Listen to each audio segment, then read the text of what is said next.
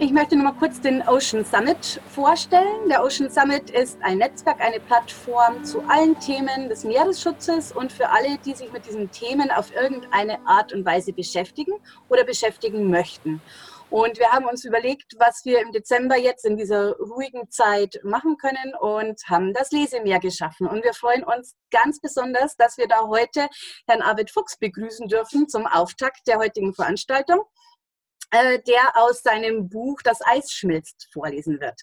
Herr, Sylt, äh, Herr Fuchs ist äh, ganz oft bei seinen Großeltern auf Sylt gewesen, als er noch jung, jung war und ist quasi an der Nordsee in Schleswig-Holstein aufgewachsen war aber seit den 70er Jahren schon viel in den Polarregionen unterwegs, hat da Kontakt äh, geschlossen mit den Völkern, die dort heimisch sind und hat sich immer mehr mit dem Thema Umwelt- und Klimaschutz auseinandergesetzt und ist da so richtig reingewachsen und dazu zu diesem, äh, dadurch zu diesem Experten geworden, der er auch heute ist. Ähm, moderiert wird unsere Veranstaltung heute von Michael Walter, der Segler ist und Wassersportler und der eine Initiative gegründet hat, Zero Emissions.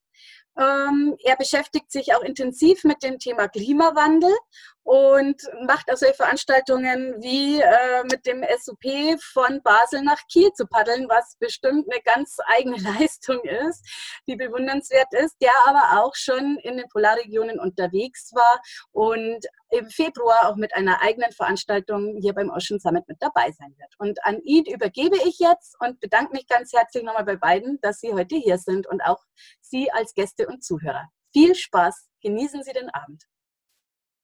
Ja, ganz, ganz vielen Dank. Ähm, ich übernehme dann mal an dieser Stelle. Vielen Dank, Stefanie. Ja, von mir auch erst nochmal ein ganz, ganz herzliches Willkommen an alle, die heute Abend mit dabei sind. Ähm, wir hoffen, dass wir den Nachmittag hier schön mit einem Programmpunkt füllen können.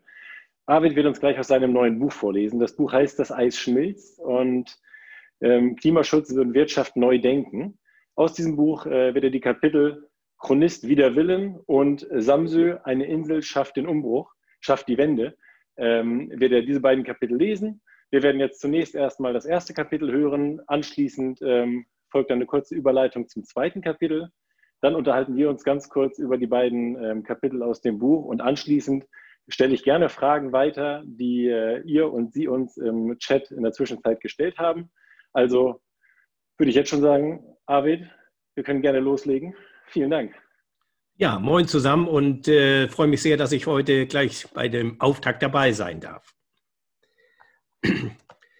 Ja, Chronist wider Willen. Reisen bildet. Wobei es darauf ankommt, wie man reist und was man darunter versteht. Bildung setzt voraus, dass der Betreffende sie zulässt und dafür empfänglich ist. Meine Reisen als Jugendlicher waren meist mit einem Bildungsauftrag versehen, etwa als jugendlicher Austauschschüler in einer französischen Familie. Es ging darum, Fremdsprachen zu lernen und, wie mein Vater es formulierte, über den eigenen Tellerrand hinwegzublicken. Ich habe mein Leben lang gereist, stets getrieben von Neugier auf andere Länder, Kulturen, das Naturerlebnis und das, was man schlicht als das Abenteuer nennt.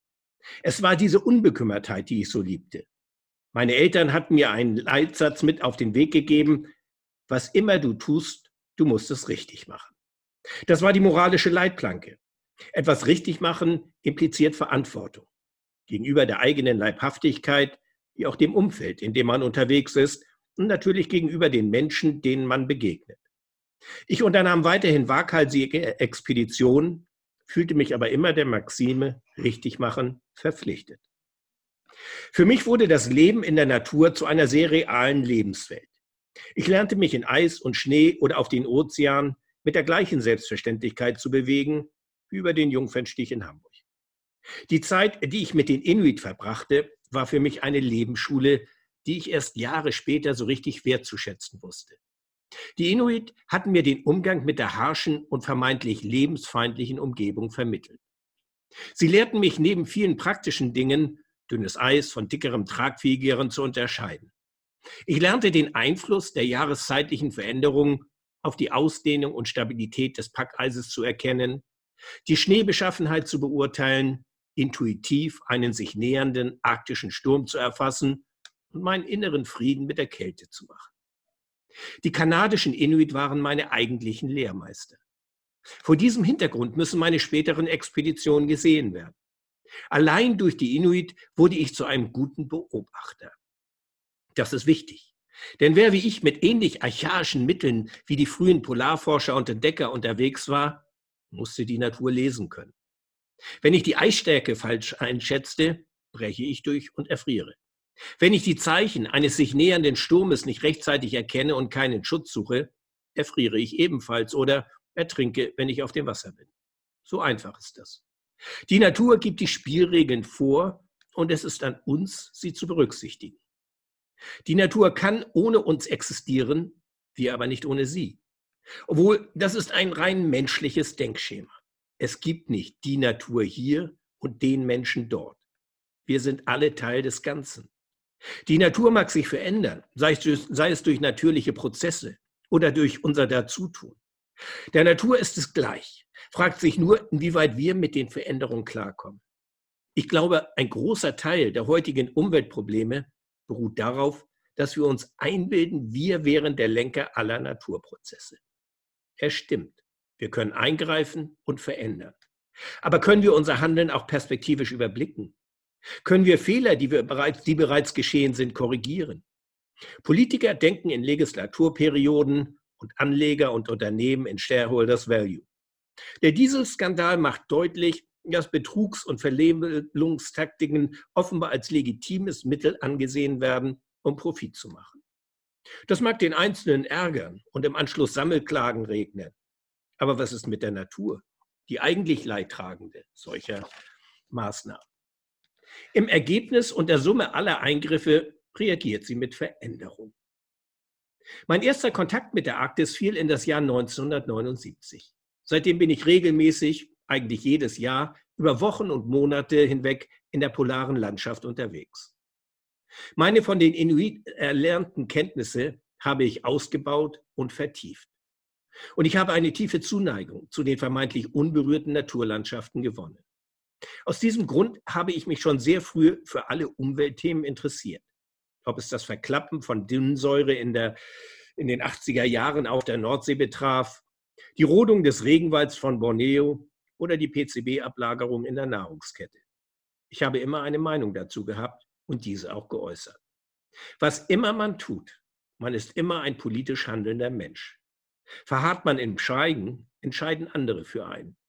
Ich bin eher ein aktiv handelnder Mensch. Deshalb mische ich mich in die Diskussion ein, auch wenn es durchaus unbequeme und kontroverse diskutierte Inhalte betrifft. So auch beim Thema Klimawandel. Im Jahr 1989 war ich eingeladen, an der internationalen Icewalk Nordpol-Expedition des Briten Robert Swan teilzunehmen. Swan hatte ein achtköpfiges internationales Team zusammengestellt. Ich war als einziger Deutscher dazu eingeladen worden. Eine Nordpol-Expedition ist wahrscheinlich die schwierigste Aufgabe, der man sich im arktischen Raum stellen kann. Aggressive Temperaturen, die unter minus 50 Grad liegen, driftende Packeisfelder offenes Wasser, alles in allem ein extrem schwieriges und gefährliches Terrain. Die rund 1000 Kilometer zu Fuß mit Rucksack und Schlitten im Schlepp zu bewältigen, wäre schon Aufgabe genug gewesen. Jeder von uns, trotz aller Erfahrung und Fitness, agierte ständig am Limit dessen, was er physisch und psychisch in der Lage zu leisten war. Der damalige Generalsekretär der Vereinten Nationen, Teres de Cuellar, hatte persönlich die Schirmherrschaft übernommen und uns, das Polarteam, an den Hudson ins Hochhaus der UN nach New York eingeladen. Er tat dies, weil es bei der Expedition um mehr als um ein Abenteuer ging. Wir arbeiteten mit kanadischen Wissenschaftlern zusammen, die Untersuchungen bezüglich des Ozonlochs in der Stratosphäre anstellten und sich mit dem Arctic Haze, einer Art Smog, auseinandersetzten. Bereits damals ging es um das Thema Klimaerwärmung. Auf dem Weg zum Pol nahmen wir Messungen vor, sammelten Schneeproben, starteten Messsonden und dokumentierten das Erlebte und das, die Ergebnisse. Einige Teammitglieder waren wissenschaftlich geschult und hatten sich auf diese Aufgabenstellung entsprechend vorbereitet. Ein von Menschen verursachter Klimawandel. Ich konnte mir das damals beim besten Willen nicht vorstellen. Wer sind wir Menschen, dass wir meinen, das Klima verändern zu können? Heute wissen wir, dass wir es nicht nur können, wir haben es bereits getan. In den 90er Jahren waren wir mit meinem Segelschiff der Dagmar Ohn auf den polaren Routen unterwegs. Nur meine Erfahrung mit dem Eis ermöglichte es dem Team und mir, Routen zu befahren, die ansonsten bestenfalls den stärksten Eisbrechern vorbehalten waren. Die legendäre Nordwestpassage durchfuhren wir 1993. Wir waren die einzigen in jedem Jahr und insgesamt erst das dritte Schiff überhaupt, dem die Passage in nur einer Saison ohne Eisbrecherunterstützung gelang. Das Pendant an der zu der Nordwestpassage ist die in Sibirien liegende Nordostpassage. Bei dem Versuch, sie zu durchfahren, bissen wir uns förmlich die Zähne aus. 1991, 92 und 94 versuchten wir die Passage zu bewältigen und blieben immer wieder im Packeis stecken. Ich war frustriert und hatte keine Lust, einen weiteren Versuch zu starten. Im Jahr 2002 wurde ich von einigen Crewmitgliedern überredet, es doch noch einmal zu versuchen. Und siehe da, wir kamen problemlos innerhalb weniger Wochen durch die gesamte Passage. Dort, wo es in den Jahren zuvor meterdicke Eispressungen den Weg versperrt hatten, lag offenes Wasser vor uns. Und mehr noch. Das Wettergeschehen war ein anderes geworden. Die Tiefdrucksysteme zogen offenbar auf veränderten Bahnen, sorgten für stürmisches und regnerisches Wetter, höchst ungewöhnlich für diese Breiten während der Sommermonate. Bei mir erzeugte unser Erfolg zunächst ein vages, unsicheres Gefühl. Unterschwellig meinte ich, Veränderungen im Eis zu erkennen. Eine rein subjektive Wahrnehmung, die mich aber nicht mehr losließ. Irgendwie war ich verstört. Alles eine Laune der Natur, wie viele, insbesondere russische Experten meinten. Oder eine sich abzeichnende Tendenz, eine Entwicklung? Ich war extrem verunsichert, konsultierte wissenschaftliche Abhandlungen zu diesem Thema, sprach mit den Autoren. In den Fachgremien und den wissenschaftlichen Kreisen herrschte zu meinem Erstaunen bereits damals große Übereinstimmung. Es waren die Auswirkungen des Klimawandels, die uns so geschmeidig durch die ansonsten für kleine Schiffe unpassierbare Passage hatte durchkommen lassen. Wir waren das erste Überwasserschiff, das den Nordpol komplett ohne Eisbrecherunterstützung umrunden konnte. Gewissermaßen eine Weltumsegelung auf der wahren Nordroute. Davon hatten die alten Polarfahrer wie John Franklin und andere geträumt. Sie bezahlten für den Versuch noch mit ihrem Leben. Als Konsequenz aus diesem Erlebnis in 2002 entschied ich mich 2003 ein weiteres Mal durch die Nordwestpassage zu fahren. Genau zehn Jahre nach unserer ersten Durchfahrt. Ich wollte Vergleiche anstellen, selbst sehen, ob es Veränderungen gab. Das Ergebnis war ernüchternd. Es gab eine relativ hohe Eisbedeckung. Den Winter 2003, 2004 mussten wir in Cambridge Bay, einer kleinen Siedlung auf halber Strecke, verbringen, das einfach keine Route durch das Eis gab. Aber dennoch. In anderen Regionen der Arktis war das Eis weiterhin auf dem Rückzug. Und an der Nordküste Alaskas hatten wir Siedlungen besucht, die ins Meer abzurutschen drohten. Der Permafrostboden, auf dem Menschen seit Tausenden von Jahren siedelten, taute auf und wurde dadurch ein leichtes Opfer für die Brandungswellen der Beaufortsee. Shishmaref, Kivalina und Point Barrow waren massiv davon betroffen. In der Weltpresse fand dieser Umstand nur selten Beachtung. Es betraf ja auch nur einige hundert Menschen. Die Inuit haben keine Lobby. Damals habe ich meine Unbekümmertheit verloren. Ich konnte von da an nicht mehr einfach von den Expeditionen nach Hause kommen, schöne Bilder zeigen, spannende Geschichten erzählen und den Rest ausklammern. Ich fühlte und fühle mich immer noch als ein privilegierter Mensch, der über einen so langen Zeitraum diese großartige Natur erleben durfte und den Zugang zu ihr gefunden hat. Es ist die Pflicht des Chronisten, sich einzumischen und zu berichten. Für mich war und ist es zugleich eine Art Lobbyarbeit für die Natur, die mir so viel bedeutet. Und die damals aktuelle Entwicklung machte mir Angst. Inzwischen wissen wir, weiß jeder, der es hören will oder auch nicht, dass der Klimawandel Realität ist. Die Terminologie hat sich entsprechend verändert. Anstatt von dem harmlos klingenden Klimawandel zu sprechen, ist mittlerweile der Begriff Erderwärmung in diesem Zusammenhang üblich. Man redet vom anthropogenen Zeitalter. Der Begriff Anthropogen umfasst sämtliches menschengemachtes, hergestellte, verursachte, entstandene oder beeinflusste. Der Mensch verändert das Klima in der Arktis, konnte man es zuallererst erkennen. Die Arktis erwärmt sich derzeit mehr als doppelt so schnell wie der Rest der Welt. Sie ist eine Art Frühwarnsystem der Natur Und wir täten gut daran, die Warnsignale, die sie aussendet, ernst zu nehmen. Über Jahrzehnte hinweg geschah jedoch genau das Gegenteil. Ein weiter wie bisher war die Maxime. Es rief eine neue Spezies Mensch auf den Plan, den Klimaskeptiker und Klimaleugner. Während die Wissenschaft fundierte Erkenntnisse und Modellrechnung vorlegte, wurden die Skeptiker und Leugner nicht müde, mit fadenscheinigen Argumenten dagegen zu halten. Klimaveränderung habe es schließlich schon immer gegeben, hieß es. Und das Ganze sei doch nur Angstmacherei einiger Interessensgruppen. Der IPCC-Report, der Intergovernmental Panel on Climate Change, so die offizielle Bezeichnung. Der IPCC-Report spricht eine deutliche, auch für Laien verständliche Sprache und liegt den handelnden Politikern in schöner Regelmäßigkeit vor. Trotzdem ist nichts passiert. Bei dem Report handelt es sich keineswegs um Forschungsergebnisse einiger weniger wissenschaftlicher Institute. Der IPCC ist eine Art Gutachtergremium, das die weltweit gesammelten Erkenntnisse zu dem Thema Klimawandel beurteilt und anschließend eine Empfehlung an die Politik abgibt. Es ist, zu, es ist sich zu 97 Prozent sicher, dass der Klimawandel menschengemacht ist. Warum leistet man sich eigentlich eine teure Wissenschaft, wenn man nicht bereit ist, deren Erkenntnisse zu berücksichtigen? Ein Beispiel. Es besteht wissenschaftlicher Konsens darüber, dass Rauchen extrem gesundheitsschädlich ist. Trotzdem gibt es Menschen, die Zeit ihres Lebens Kettenraucher sind und nahezu 100 Jahre alt werden. Dennoch würde deshalb wohl kaum einer ernsthaft den Umkehrschluss ziehen und behaupten wollen, dass Rauchen unschädlich ist oder sogar eine lebensverlängernde Maßnahme darstellt. Ja, das war das erste Kapitel. Ja, ganz, ganz vielen Dank, Arvid. Das ist schon mal ganz beeindruckend, finde ich. Also, mich hat das gleich zu Beginn sehr mitgenommen. Ähm, du erzählst gerade zu Beginn sehr, sehr deutlich, wie du ähm, mit Fremdsprachen umgehst und wie du auch mit den Inuit in Kontakt gekommen bist. Äh, da frage ich mich, äh, wie hast du denn eigentlich mit denen kommuniziert? Was für eine Sprache sprechen die und wie hat das funktioniert?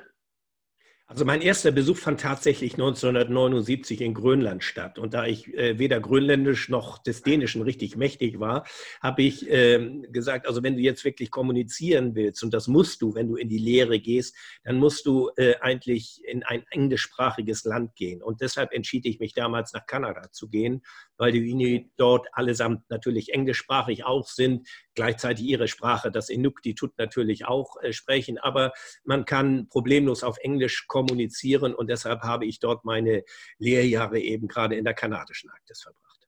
Okay, ja, ganz vielen Dank, das äh, klingt nachvollziehbar. Ähm, du sprachst gerade schon davon, dass das Dänische jetzt auch nicht äh, bei dir richtig muttersprachlich äh, drin ist. Ähm, dennoch warst du ja auch auf Samsö und äh, das führt uns jetzt äh, quasi direkt zu deinem zweiten Kapitel. Samsö, eine Insel im Umbruch. Ähm, ja, ich denke, wir dürfen gespannt sein. Ja, sehr gerne. Inseln haben mich von jeher fasziniert, besonders wenn man sich ihnen von See her annähert. Der Seefahrer spricht vom Landfall. Zunächst taucht schemenhaft am Horizont eine Silhouette auf, die man schwer von Wolken oder Dunst unterscheiden kann. Man hält den Kurs, blickt angestrengt nach vorn und irgendwann wird die Ausdauer belohnt. Die Insel zeichnet sich immer deutlicher in ihren Konturen ab. Gleichwohl dauert es noch Stunden, bis man die Hafeneinfahrt vor sich sieht und das Schiff sicher verteut ist. Diese langsame Annäherung verbindet auf eine ganz besondere Art. Inseln sind nicht nur geografisch als solche definiert, sie stellen auch Lebensinseln dar. Und alle, und alle äh, unterscheiden sie sich voneinander. Sie sind Individualisten, liegen isoliert, ganz gleich wie weit sie auch vom Festland entfernt sein mögen. Gerade in Corona-Zeiten wurde das deutlich. Die Insulaner schotteten sich vom Festland ab, um zu verhindern, dass das Virus dort Einzug erhielt. Inseln haben ihre eigene Identität. Strukturwandel lässt sich an ihrem Beispiel deshalb auch besonders gut aufzeigen und zwar unabhängig davon, ob dieser Wandel auch auf andere Regionen übertragbar ist. Eine dieser Inseln ist Samsø. Im dänischen Teil des Kattegats zwischen Seeland und dem dänischen Festland gelegen, ist sie eine grüne, liebliche Insel, geprägt von Landwirtschaft und Tourismus. Samsø ist beschaulich und deshalb gerade bei Familien mit Kindern beliebt, die dort ihre Ferien verbringen. Es gibt kein großes Nachtleben oder lärmendes Entertainment. Samsus Kapital ist die Ruhe, die Natur, die Idylle. Und seit einigen Jahren die gelungene Energiewende. Der dänische Staat hatte dafür lediglich eine kleine Anschubfinanzierung gewährt. Den Rest haben die Samsinger allein geschafft. Anfangs vollzog sich diese Transformation auf der bäuerlich konservativ geprägten Insel eher zögerlich. Es gab durchaus zahlreiche Skeptiker. Grünes, ideologisiertes ähm, Gedankengut verfing sich nicht ohne weiteres bei den Insulanern. Das hat sich in den letzten 22 Jahren gründlich geändert. Heute generieren zehn Offshore-Windräder den Strom mit je einer Leistung von 2,3 Megawatt. Hinzu kommen elf Onshore-Windräder. Die Anlagen produzieren heute viermal mehr Energie, als die Insel gebraucht. Den Überschuss speist man in das nationale dänische Stromnetz ein. Die Windräder gehören anteilig der Bevölkerung. Sie ist es, die gestaltet und Einfluss nimmt. Und damit sind die Anlagen akzeptiert. Beschwerden wegen Lärmbelästigung, Schattenschlag oder optischer Umweltverschmutzung auf Samsö Fehlanzeige. Die Insel ist heute nicht nur CO2-neutral, sie weist sogar eine negative Energiebilanz auf. Die Menschen sind engagiert und innovativ. Es gibt Photovoltaikanlagen, Wärmepumpen und ein Fernwärmekraftwerk, das unter anderem mit dem Stroh befeuert wird, das früher auf den Feldern verbrannt wurde. Stroh ist ein nachwachsender Rohstoff, der im gleichen Umfang im nächsten Jahr wieder vorliegt. Fossile Brennstoffe bleiben in der Erde, zumindest was den Anteil von Samsö betrifft. Die Fähre von Selvig auf Samsö nach Hau auf Jütland fährt mit Flüssiggas. Ein Umstand, den man gern noch dahingehend ändern möchte, dass sie wenn schon nicht elektrisch, zumindest mit Biogas betrieben wird. Das Verflüssigen des Biogases ist aber noch teuer und rechnet sich derzeit nicht. Daran wird jedoch äh, derzeit viel gearbeitet.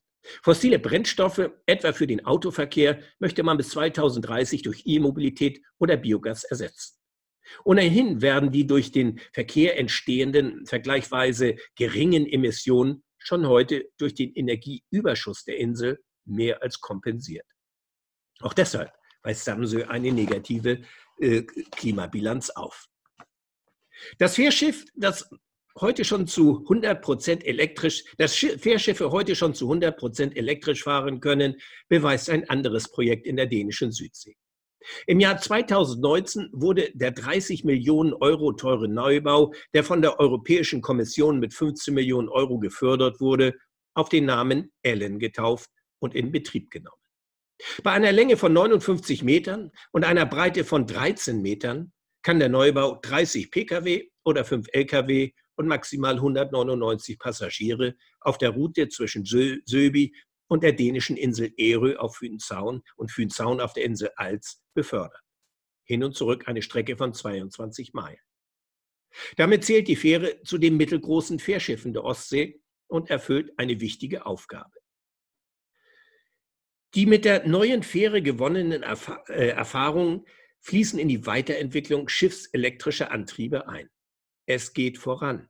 Keiner hat gesagt, dass man gleich auf Anhieb den perfekten Antrieb werden, finden wird. Aber es ist ein Schritt in die richtige Richtung.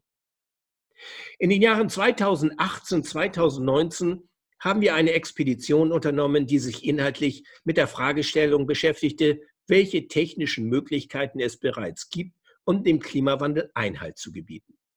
Nicht alle von uns aufgesuchten Projekten hatten etwas mit dem Klimawandel zu tun. Es ging insgesamt um Veränderung, um, an, um und an den Küsten hervorgerufen durch den Klimawandel, aber auch durch die Vermüllung der Meere, Überfischung und andere Faktoren. Wir wollten dabei nicht nur auf Probleme aufmerksam machen, die sind teilweise hinlänglich bekannt, sondern insbesondere Lösungsvorschläge aufzeigen. Wie ist der Stand der technischen Entwicklung? Wie machen es die anderen Länder? Wie gehen die Menschen vor Ort mit den Herausforderungen um? Es hat nie geschadet, über seinen nationalen Tellerrand hinweg zu blicken und Anregungen von anderen Ländern aufzugreifen. Wir wollen sogenannte Best-Practice-Beispiele vorstellen, wie zum Beispiel technische Innovationen, die effektiv funktionieren und die Wege aus der Klimakrise aufzeigen. Dabei ist uns bewusst gewesen, dass es sicher nicht die einzige Lösung, die eine Lösung für alle Probleme schlechthin gibt. Die unterschiedlichen Ansätze stehen vielmehr abhängig von geografischen, wirtschaftlichen oder klimatischen Parameter, um nur einige zu nennen. Auf zahlreichen Veranstaltungen, in denen es um die Auswirkungen des Klimawandels ging, hatte ich immer wieder erlebt, wie Menschen, die der Thematik eigentlich aufgeschlossen gegenüberstehen, in eine Art Fatalismus verfielen. Der Zug ist doch längst abgefahren, hat doch eh keinen Zweck mehr, etwas dagegen zu unternehmen. Das hörte ich am häufigsten. Diese Reaktion mag auf den ersten Blick verständlich sein, aber sie ist gefährlich, da sie kontraproduktiv ist. Das Letzte, was wir brauchen, sind Menschen, die alle Hoffnung auf eine Lösung unserer Probleme aufgegeben haben. Gerade jetzt benötigen wir Pioniergeist, pfiffige, innovative Technologien, aber auch Strategien auf diesem Weg, die Menschen mitzunehmen und nicht auszugrenzen. Man muss die Sorgen und den Unmut vieler Bürger gegenüber Windkraftanlagen ernst nehmen und versuchen, diese Blockadehaltung durch Dialog und konstruktive Lösungsvorschläge abzubauen. Deshalb an dieser Stelle ein Beispiel, wie es bereits gut funktioniert, übrigens besonders unter wirtschaftlichen Gesichtspunkten. Butendiek. Als wir im Mai 2018 vom Hamburger Hafen aus zu der zunächst auf zwei Jahre angelegten Ocean Change Expedition starteten, war eines unserer ersten Ziele der Windpark Butendiek, circa 20 Seemeilen vor der Küste Sülz an der Nordsee gelegen. Um einen Offshore-Windpark zu besuchen, bedarf es umfangreicher Vorbereitungen und Genehmigungen. Die Berufsgenossenschaft wacht zu Recht sehr aufmerksam darüber, dass die, Schiffs-, dass die Sicherheitsauflagen erfüllt werden. Voraussetzung für einen Besuch ist, neben der ohnehin erforderlichen Genehmigung des Betreibers, das Absolvieren eines mehrtägigen Sicherheitslehrgangs in Bremen. Dabei werden Abseiltechniken und andere sicherheitsrelevanten Techniken vermittelt. Und in diesen Lehrgang darf niemals auf einen CTV, Crew Transfer Vessel, wie es heißt, umsteigen bzw. eine der Anlagen betreten. Am 6. Juni 2018 war es soweit. Sobald wir von Helgoland kommend auf die uns zugewiesene Position gefahren waren, wurden wir über Funk angesprochen. Kurz darauf näherte sich ein CTV, auf das drei Crewmitglieder von uns mit dem Schlauchboot übersetzten. Der anschließende Übergang vom CTV zu der Windenergieanlage war mit hohen Sicherheitsvorkehrungen verbunden. Neben dem Nachweis der Sicherheitszertifikate wurden Schutzausrüstung, Steigschutzsicherung und Überlebensanzug ausgehändigt. Das volle Programm. Jetzt erst konnte es losgehen. Die Anlage Buttendiek besteht aus 80 Windenergieanlagen des Typs Siemens SWT 3,6-120. Im August 2015 wurde sie in den Vollbetrieb genommen. Jede der Anlagen produziert 3,6 Megawatt Nennleistung. Insgesamt liegt die Leistung bei 288 Megawatt, ausreichend, um 370.000 Haushalte mit Strom zu versorgen.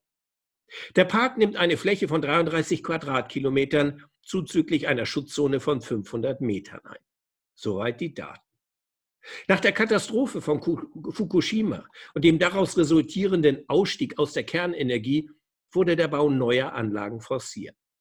Offshore-Anlagen sind anders als Onshore-Anlagen aufgrund ihrer isolierten Lage in der öffentlichen Wahrnehmung nicht so präsent. Dabei haben natürlich auch sie Einfluss auf die Natur. Da die Windparks flächenmäßig groß und weithin sichtbar sind, stellen sie auf See gewissermaßen eine optische Beeinträchtigung dar.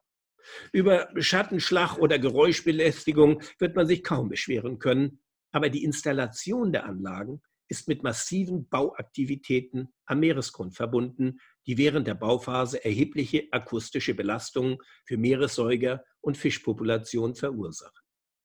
Ein, weiterer Problem, ein weiteres Problem ist der Vogelschlag. Das betrifft nicht nur Zugvögel, die Opfer der Rotoren werden insbesondere die Gattung der Seetaucher, einer Seevogelart, die ihr Haupteinzugsgebiet in der deutschen Bucht hat. Der Seetaucher zeigt ein ausgeprägtes Meideverhalten vor Schiffen und Offshore-Anlagen.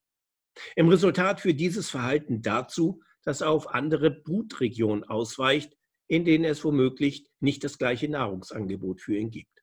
Das wird dann zum Problem, wenn aufgrund des zur Verfügung stehenden Nahrungsangebotes die Reproduktionsrate sinkt. Butendiek liegt mitten im Vogelschutzgebiet. Ein Grund, warum der NABU von Anfang an gegen den Windpark war und auch durch mehrere Instanzen geklagt und zuletzt bei der Europäischen Kommission Beschwerde eingelegt hat. In diesem Zusammenhang ist es interessant, einmal die Zahlen zu vergleichen. Laut dem Bundesamt für Naturschutz sterben europaweit an den Glasfassaden der Gebäude rund 240.000 Vögel täglich. Das summiert sich auf die unglaubliche Zahl von rund 90 Millionen Tieren pro Tag. Allein bei dem Bonner Posttower kommt es laut einer Untersuchung täglich zu rund 1000 Kollisionen, bei denen 200 Vögel sofort sterben, hunderte andere erliegen etwas später ihren Verletzungen. Allein bundesweit sterben so mindestens 18 Millionen Vögel an den Glasfassaden. Glas tötet unspezifisch, also potenziell alle Vogelarten, denn es wird in fast jeder Flughöhe verbaut. Es tötet Vögel unabhängig von Art, Alter, Geschlecht und Uhrzeit. Das belegen Studien aus den USA. Dagegen mutet der Vogelschlag an Windkraftanlagen noch relativ moderat an.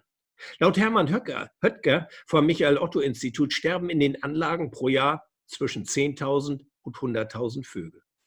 Wenn man die derzeit ungefähr 29.000 Onshore-Windanlagen sowie die 1.400 Offshore-Anlagen in Deutschland zugrunde legt, liegen die Opferzahlen pro Anlage und Jahr bei ein bis fünf Vögeln.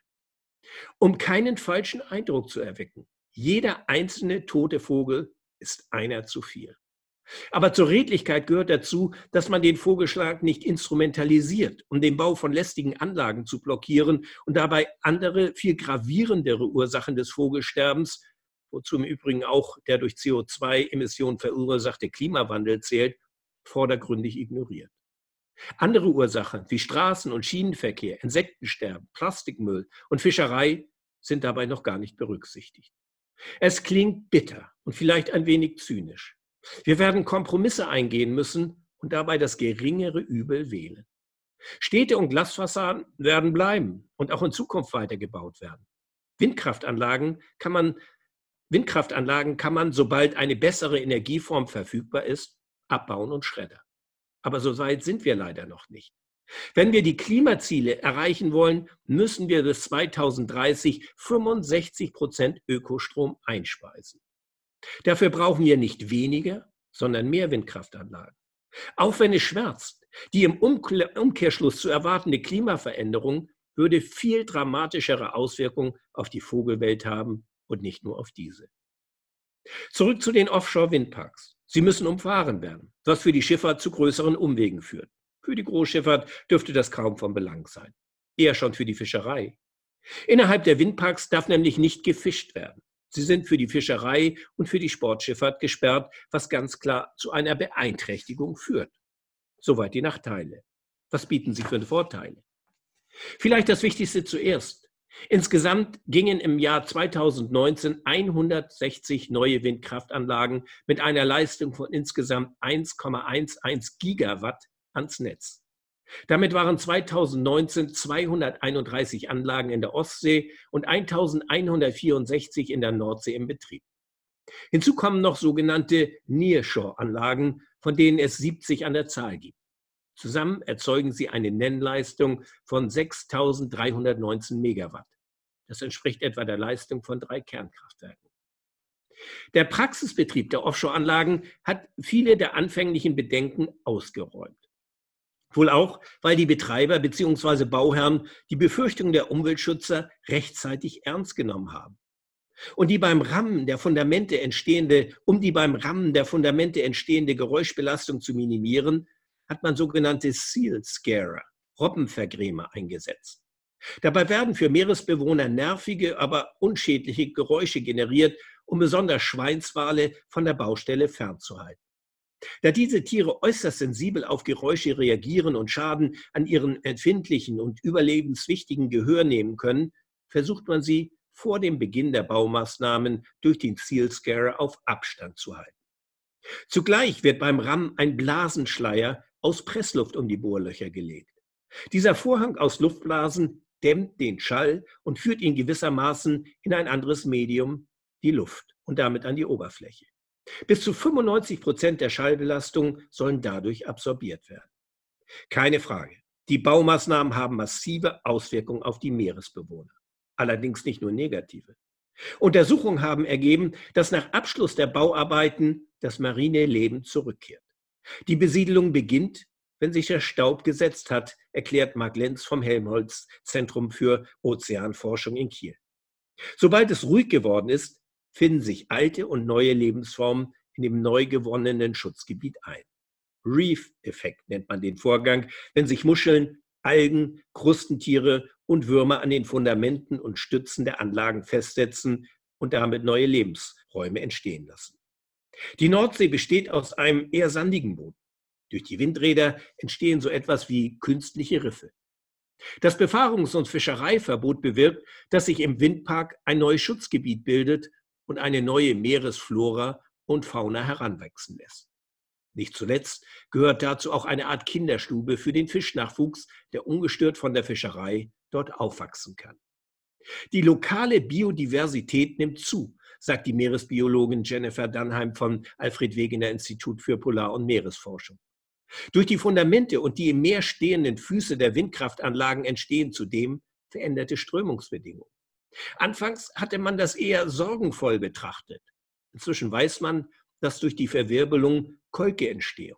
Ausbuchten und Höhlen, in denen Fische, Leichen, Muschelpopulationen wachsen an den Pfählen. Auch hier gab es anfangs Bedenken, dass durch die Statik, dass dadurch die Statik der Anlagen beeinträchtigt werden könnte.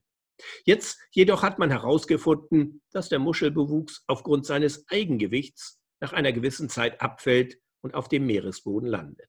Das Gewicht an den Pylonen bleibt konstant. Und noch ein ganz anderer interessanter Effekt kommt hinzu. Bevor die Anlagen installiert werden können, muss der Meeresboden vom Müll gereinigt werden. Das gilt insbesondere für Munitionsreste aus den beiden Weltkriegen. Wahrlich eine sinnvolle Sache. Im Jahr 2016 gab es in der Onshore-Windindustrie 133.800 Beschäftigte. Im Offshore-Bereich waren es 27.200. Doch immer komplizierter werdende Genehmigungsverfahren und vor Gerichten anhängige Klagen sowie die durch das Erneuerbare Energiegesetz von 2014 vorgeschriebenen europaweiten Ausschreibungen verzögerten den Bau neuer Anlagen. Die Zahl der in der Windenergie Beschäftigten schrumpfte ein Jahr später bereits um 25.000 Mitarbeiter. 2018 fielen weitere 8.000 Jobs weg. 2019 waren es nochmal 10.000. Ende 2019 waren gerade noch einmal 117.000 Menschen in der Windenergie beschäftigt. Wenn man diese Zahlen betrachtet und dann die Diskussion um den Kohleausstieg in Hinblick auf die Beschäftigungszahlen bewertet, wird deutlich, dass im alternativen Anlagenbau gerade deutlich mehr Arbeitsplätze vernichtet werden als im Kohlebergbau. Nur nimmt das keiner so richtig zur Kenntnis. Die Klageflut und der Stau an Genehmigungsverfahren führten unter anderem dazu, dass der Turbinenbauer Senvion Insolvenz anmelden musste. Kohleverstromung ist ein Auslaufmodell. Erneuerbare Energie hingegen das Zukunftsmodell. Arbeitsplätze entstehen auf eben diesem Gebiet und nicht im Kohlebergbau. Wenn wir als Technologiestandort nicht aufpassen, wandern Know-how wie auch Arbeitsplätze und Produktionsstätten ins Ausland ab. Die deutsche Windenergie hat offenbar ein großes Interesse daran, das Bild, das sich viele Menschen von den Offshore-Anlagen machen, zu korrigieren. Öffentlichkeitsarbeit ist mittlerweile ein wichtiges Instrument für die Unternehmen geworden. Etwas spät. In den zurückliegenden Jahren hat man es seitens der Anlagenbauer wie auch den Betreibern nicht für nötig erachtet, die Bevölkerung durch Öffentlichkeitsarbeit auf dem Weg mitzunehmen. Das rächt sich jetzt. Unser Aufflug, Ausflug auf die Umspannplattform im Windpark Butendiek macht deutlich, dass man das ändern möchte. Laut Aussage des Bundesverbandes Windenergie hat die Windenergie im Jahr 2019 erstmals mit 132 Milliarden Kilowattstunden Leistung die Braunkohle mit 102 Milliarden Kilowattstunden überflügelt. Es folgen Kernenergie mit 71 Milliarden Kilowattstunden, Steinkohle mit 49 Milliarden, Photovoltaik mit 47 Milliarden Kilowattstunden, Biomasse mit 44 Milliarden und Wasserkraft mit 19. Die Entwicklung schreitet voran. Die Relationen verschieben sich zugunsten der erneuerbaren Energie. Wir müssen jedoch aufpassen, dass wir unser Tempo nicht verlangsamen. Natürlich ohne dabei die notwendigen Naturschutzmaßnahmen aus den Augen zu verlieren. Aber die Energiewende ist eine der größten Naturschutzmaßnahmen aller Zeiten. Die knapp 4000 Insulaner von Samsö haben rechtzeitig angefangen, die Energiewende auf ihrer 112 Quadratkilometer großen Insel umzusetzen. Und sie haben gezeigt, dass es machbar ist. Ganz, ganz vielen Dank. Ja, bitte, gerne. ein längeres Kapitel. Vielleicht noch mal kurz einen Schluck Wasser nehmen, oder? Ja. Das kann ich gut verstehen. Ja. Es ist beeindruckend, ähm, was Sie da auch an Fakten zusammengetragen haben. Also alleine die Zahlen, was das Vogelsterben angeht, sind natürlich erschütternd. Sie beschreiben aber, oder du beschreibst in dem Kapitel ja sehr schön, ähm, dass Samsö den Wandel bereits vollzogen hat. Und ähm, was denkst du, können wir von den Samsianern lernen?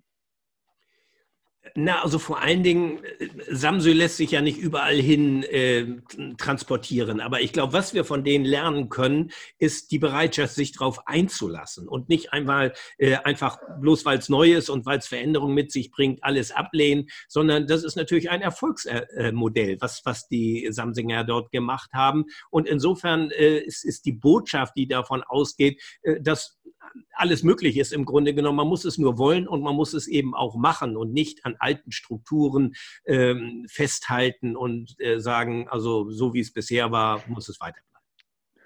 Ja, das ist sicherlich ein sinnvoller Ansatz. Ähm, da steht momentan eine neue Technologie, die du auch gerade erwähnt hast, was die Fähre angeht, eine elektrische Fähre, steht doch ziemlich unter Beschuss. Äh, wie stehst du zum Thema E-Mobilität? Auf Samsö scheint es ja ein zukunftsweisender Weg zu werden.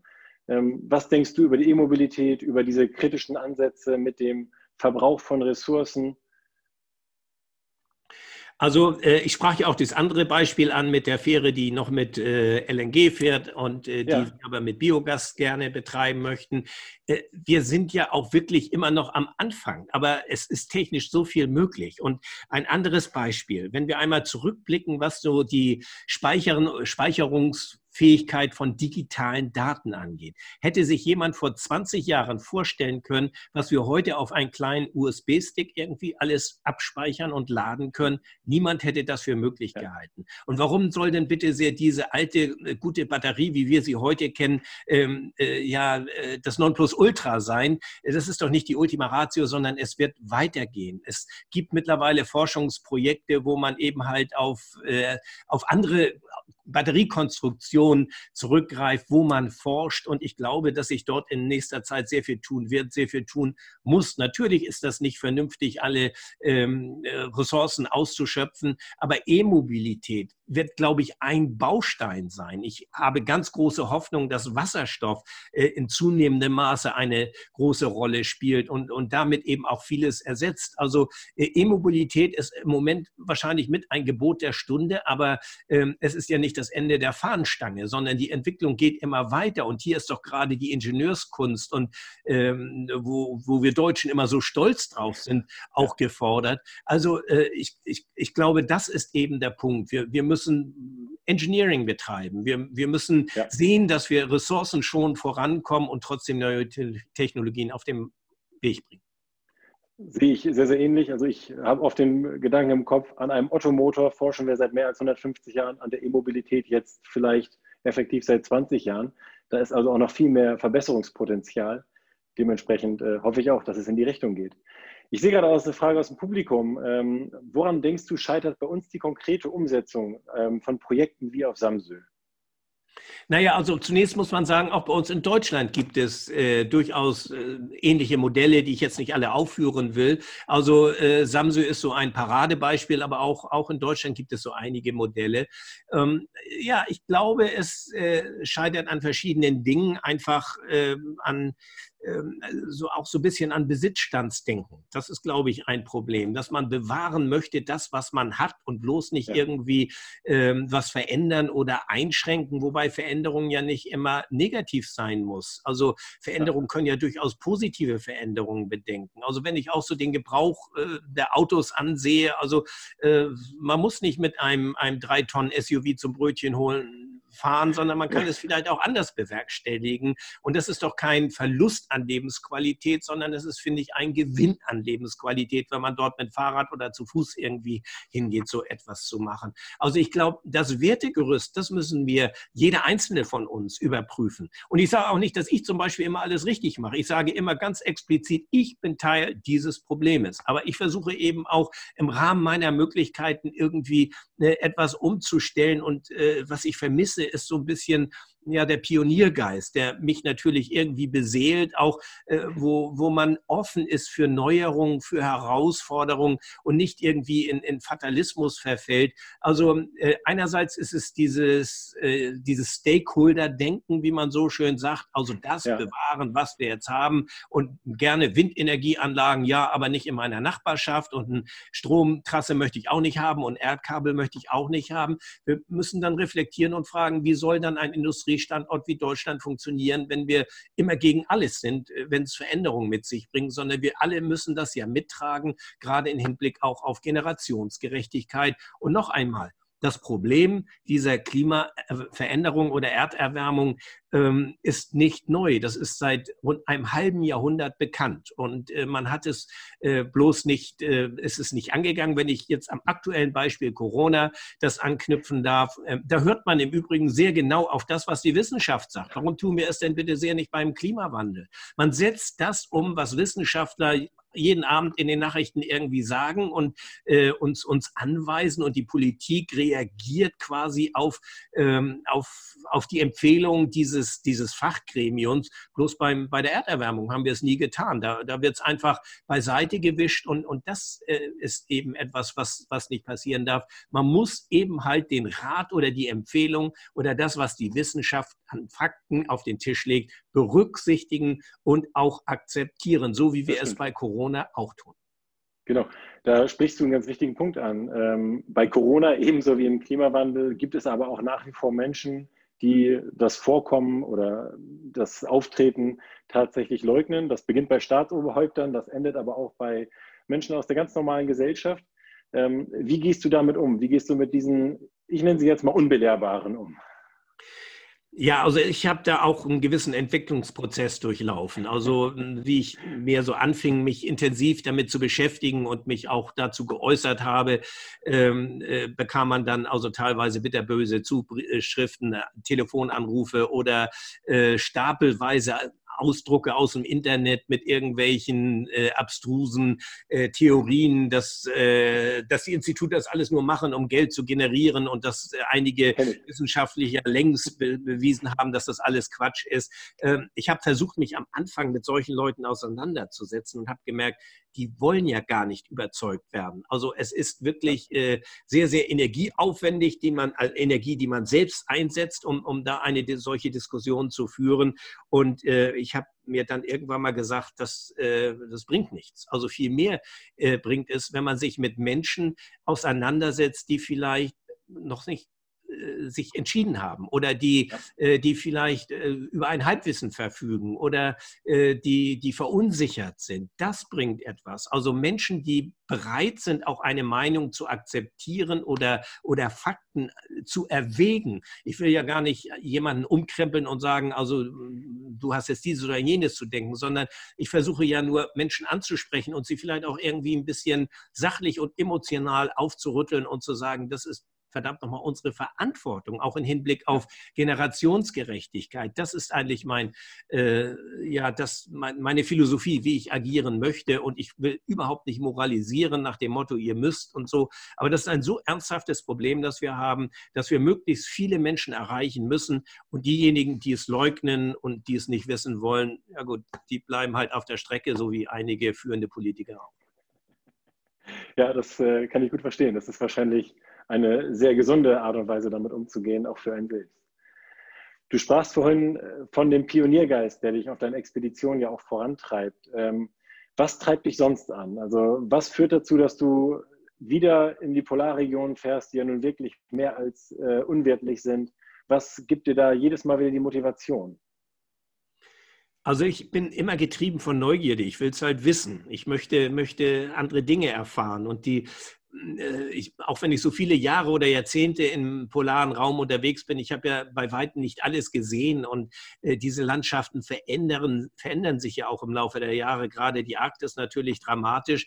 Äh, aber es ist auch, ich habe heute auch einfach eine andere Herangehensweise an ja. diese Landschaften, als ich es vielleicht als junger Mann gehabt habe. Also da, da gibt es immer graduelle Unterschiede und für mich ist das überhaupt keine lebensfeindliche Umgebung. Sie ist eine sehr strenge, eine sehr harsche Umgebung. Okay, ja. Aber wenn man, äh, wie ich es eingangs auch geschildert habe, irgendwie gelernt hat, sich damit äh, auseinanderzusetzen, die äh, ja, die Verhaltensweisen kennt, die Techniken kennt und äh, die Kälte irgendwie äh, akzeptiert, dann wird das zur Normalität. Und die Arktis, ja. so kalt sie im Winter sein mag, im Sommer blühen dort die Blumen. Es ist eine Kulturlandschaft, wo Menschen seit Tausenden von Jahren leben. Man kennt Jahreszeiten und Südgrönland liegt auf der gleichen Höhe wie Oslo in Norwegen und der Norden Grönlands ist das dem Nordpol am nächsten gelegene Land. Also es ist ein Riesenspektrum, was dazwischen liegt. Und das ist eine, eine unglaublich faszinierende und wunderschöne Landschaft. Deshalb zieht es mich immer wieder dorthin. Ich glaube, so ähm, bunt wie du das jetzt geschildert hast, kann das jeder auch durch die Kamera des Bildschirms äh, mitfühlen, auf jeden Fall. Gab es denn während deiner Expedition auch mal so Momente, in denen du tatsächlich wirklich Angst hattest? Gab es mal wirklich bedrohliche Situationen oder ähm, ist das bisher immer alles erfreulicherweise sehr glatt verlaufen?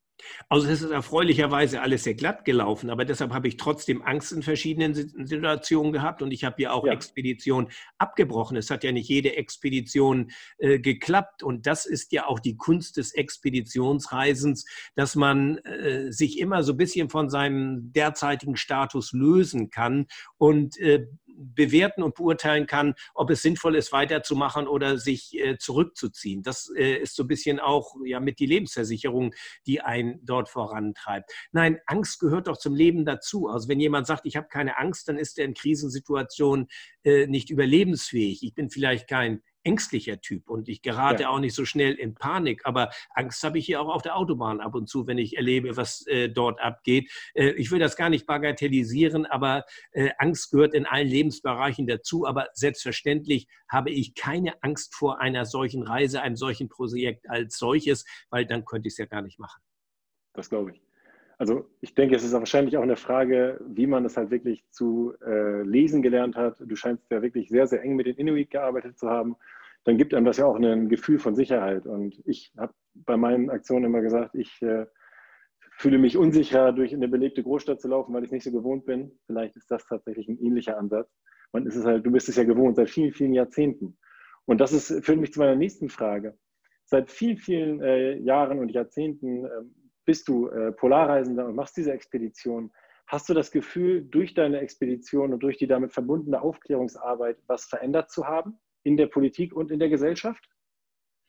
Naja, wenn man mal eine Rückblende macht, wie ich anfing, in die Arktis zu fahren, Ende der 70er Jahre, da war, äh, da gab es kein Internet, es gab kein E-Mail, es gab kein Navi, es gab keine Smartphones oder Handys. Äh, man ist einfach dorthin gefangen. Und Grönland war damals äh, für die Menschen hier so ein Synonym für Nordpol. Da saßen die Eskimos im Iglo. So hatte man sich das vorgestellt. Ähm, dass es auch damals schon anders war, das wusste man hier nicht. Und ich habe natürlich immer sehr viel äh, berichtet darüber, was ich dort erlebt habe und auch diesen Wandel Grönlands, diesen natürlichen Wandel, nicht nur durch den Klimawandel äh, jetzt verursacht. Die Gesellschaft verändert sich, sie entwickelt sich weiter, es gibt neue Technologien und das ist ja auch vieles ganz positiv zu bewerten. Also äh, ich glaube aber dadurch, dass es natürlich heute durch die neuen Medien andere Kommunikationswege gibt, andere Dokumentationsformen gibt, ähm, hat man eben vieles in die Wohnzimmer hineintransportiert. Und ich glaube, ja. es ist auch gut, dass Natur aus der Anonymität herausgelöst wird, weil man kann nur das schützen, was man auch kennt und was man auch liebt. Und wenn man äh, überhaupt nichts weiß darüber, also ein Beispiel, in den 80er Jahren wusste man über den Mond oder in den 70er Jahren über den Mond mehr äh, durch die Mondlandeunternehmen der NASA als, als über die Antarktis. Und das führte eben dazu, äh, dass auch überhaupt gar kein Interesse daran bestand, außer einigen Nationen, die dort ähm, den Vertrag äh, unterzeichnet hatten, etwas darüber zu hören oder zu lernen. Und das hat sich geändert eben durch äh, eine ja, mediale Berichterstattung. Insofern ähm, ist das, finde ich, auch ein, ein guter Weg. Ja, ähm, jetzt haben wir gerade auf die Gesellschaft vor allen Dingen, glaube ich, in, den, in unserem Land geguckt. Ähm, für mich einfach persönlich eine wichtige Frage. Was ist dein Eindruck von den Inuit? Wie gehen die da oben mit dem äh, Klimawandel um? Gibt es da ein Gespür für? Fühlen die sich bedroht oder was ist da dein Eindruck? Also wenn wir beim Beispiel ähm, Grönland bleiben, dann geht da ein bisschen so ein Riss durch die Gesellschaft. Auf der einen Seite ist es das moderne Grönland, Städte wie Ilulissat oder Nuuk oder Sisimiut, wo es Universitäten gibt, wo Menschen äh, in Café gehen und äh, das sind das ist auch alles ganz toll. Das sind also es ist ein das junge Grönland, äh, wo man Englisch spricht und wo man mit Touristen umgehen kann und wo man sagt, also Erderwärmung ist ja gar keine Frage, dass es so etwas gibt, aber ähm, das ist doch auch prima. Kalt ist es lange genug gewesen, unsere Touristensaison können wir verlängern, es gibt sogar andere Fische oder mehr Fische, die wir plötzlich hier fangen können. Also wir profitieren im Grunde genommen davon. Und dann ja. gibt es die, an, den anderen Teil der Bevölkerung, und das ist diese alte Jägerkultur, die eher so in archaischen Strukturen verwachsen sind und die plötzlich nicht mehr mehr zu ihren Jagdgründen rausfahren können, weil das Eis sie nicht mehr trägt oder sie mit ihren Hundeschlitten durchbrechen oder das Wild ausbleibt. Und das hat für die natürlich ganz existenzielle Nöte. Und da gibt es wirklich einen Disput, wo ich Grönländer im Süden habe sprechen hören von den Eskimos da oben. Und wenn ein Grönländer die Landsmänner als die Eskimos dort oben bezeichnet, dann ist das sehr abschätzig und abwertend gemerkt. Und das ist, äh, finde ich, extrem problematisch. Also Grönländer lieben auch ihr Land, auch die modernen Grönländer lieben ihr Land. Äh, ich weiß bloß nicht, ob ähm, da so der richtige Konsens im Moment gefunden ist. Es ist sicherlich eine gesellschaftliche Diskussion, der erforderlich. Ja, okay. Diese gesellschaftliche Diskussion, die betrifft ja auch tatsächlich grundsätzlich uns hier in äh, Deutschland. Wir sprachen gerade schon von denen, die wir nicht so gut erreichen können. Würdest du dir da mehr Aufklärungsarbeit durch die Politik wünschen oder siehst du da tatsächlich einzelne Bürger, die sich halt engagieren ähm, in der Pflicht, sich noch mehr darum zu kümmern, dass dieses Thema an mehr Menschen herangetragen wird. Nein, ich halte das ganz wichtig, dass das gerade auch in Schulen, also in Lehrplänen, in einem viel größeren Umfang noch vorgetragen wird. Denn wir müssen es auch sehen, dass wir der äh, jungen Greta Thunberg eben sehr viel verdanken. Also sie hat ja. es wirklich geschafft, äh, junge Menschen zu im positiven Sinne zu politisieren, in dem Sinne, dass sie ihre Meinung sagen und dass sie sagen, hier wird unsere Zukunft verzockt. Und ähm, junge Menschen, die so lange so unpolitisch waren, äußern sich plötzlich. Und das ist auch keine Eintagsfliege, wie es immer prognostiziert worden ist, sondern auch zu Corona-Zeiten funktioniert es irgendwie immer noch weiter. Und das finde ich ganz bemerkenswert. Also man muss, äh, wir Alten, dazu zähle ich mich auch mit, wir haben es verzockt. Wir haben wir es nicht richtig gemacht. Darum brauchen wir junge Menschen, auch, auch du. Du bist auch einer. Wir brauchen junge Menschen, die wirklich engagiert nach vorne gehen und versuchen, irgendwie mit anderen ins Gespräch zu kommen. Und natürlich ist die Politik gefordert, aber man kann auch nicht der Politik alles nur zuschanzen. Wir als Gesellschaft sind gefordert, hier wirklich etwas voranzubringen. Ja, also ich ähm, denke auch, ich versuche mein Möglichstes und trotzdem möchte ich an dieser Stelle sagen, ich habe bei meiner Generation eher oft das Gefühl, dass äh, wir auch relativ lange gemütlich in unserem warmen, trockenen Bank saßen und uns viel zu wenig politisch engagiert haben. Aber es ist ja auch noch Zeit dafür. Das führt mich jetzt zu meiner letzten Frage. Wir haben es 18 Uhr und langsam nähern wir uns dem Ende. Ähm, ich werde oft gefragt, was können wir denn konkret für den Klimaschutz tun? Was kann jeder Einzelne wirklich tun, um jetzt mal von dem Abstrakten wegzukommen? Und die Frage würde ich jetzt einfach gerne einmal weitergeben an den Profi. Was würdest du sagen? Na, also ich glaube, zunächst einmal hat jeder seine ganz persönliche Stellschraube. Wenn es so einfach wäre, dass ich hier jetzt ein Rezept verteile und sage, wir müssen alles dieses oder jenes machen, äh, wird das dieser, der Dimension dieser Problematik auch nicht gerecht und ich will auch nicht anmaßend sein. Ich bin nicht äh, derjenige, der für alles eine Lösung parat hat. Äh, ich setze mich nur mit dem Thema auseinander und versuche eben halt Lösungswege ähm, zu reflektieren und aufzuzeigen. Und das, das Vermeiden von, äh, wir essen zum Beispiel nicht mehr so viel Fleisch, wie wir es sonst getan haben. Also, ähm, und, und auch das finde ich nicht als ein Verlust an Lebensqualität, weil es ja auch andere leckere Sachen gibt. Mhm. Ähm, ich fliege inland nicht mehr. Also ich bin früher sehr viel von, weil ich sehr viel unterwegs war, geflogen. Ich mache das seit Jahren schon nicht mehr, auch vor Corona schon nicht mehr, äh, dass ich äh, im Inland fliege. Im Ausland lässt es sich nicht immer vermeiden, wenn ich irgendwo hin muss. Äh, das ist so, aber äh, ich ja. äh, versuche das zu kompensieren, dass man beispielsweise irgendwo äh, dann ähm, auch äh, sich anderweitig noch engagiert also jeder hat äh, das, wir, wir haben, bewohnen ein altes Haus, meine Frau ist Architektin, die ist vom Fach. Wir haben uns äh, Gedanken gemacht, wie können wir dieses Haus energetisch sanieren.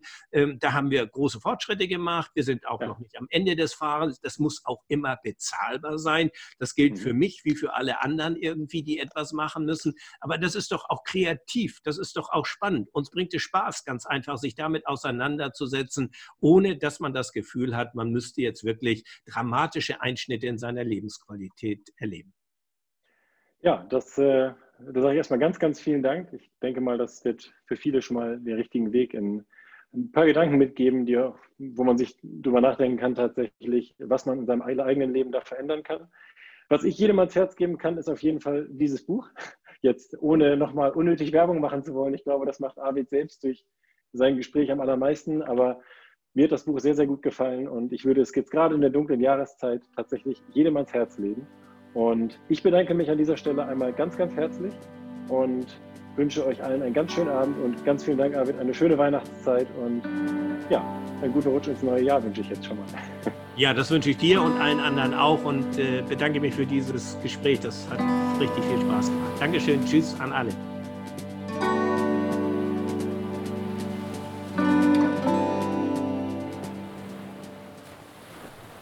Einblicke und Ausblicke zu unserem Programm findet ihr auf ocean-summit.de. Toll, dass ihr reingehört habt. Bis zum nächsten Mal. Tschüss.